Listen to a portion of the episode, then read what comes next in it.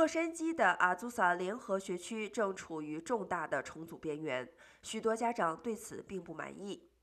根据福克斯新闻的报道，周二晚上，学校董事会投票决定暂时关闭该地区的两所学校——鲍威尔小学和艾灵顿小学。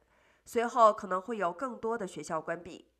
官员们指出，由于过去几年该地区入学率下降。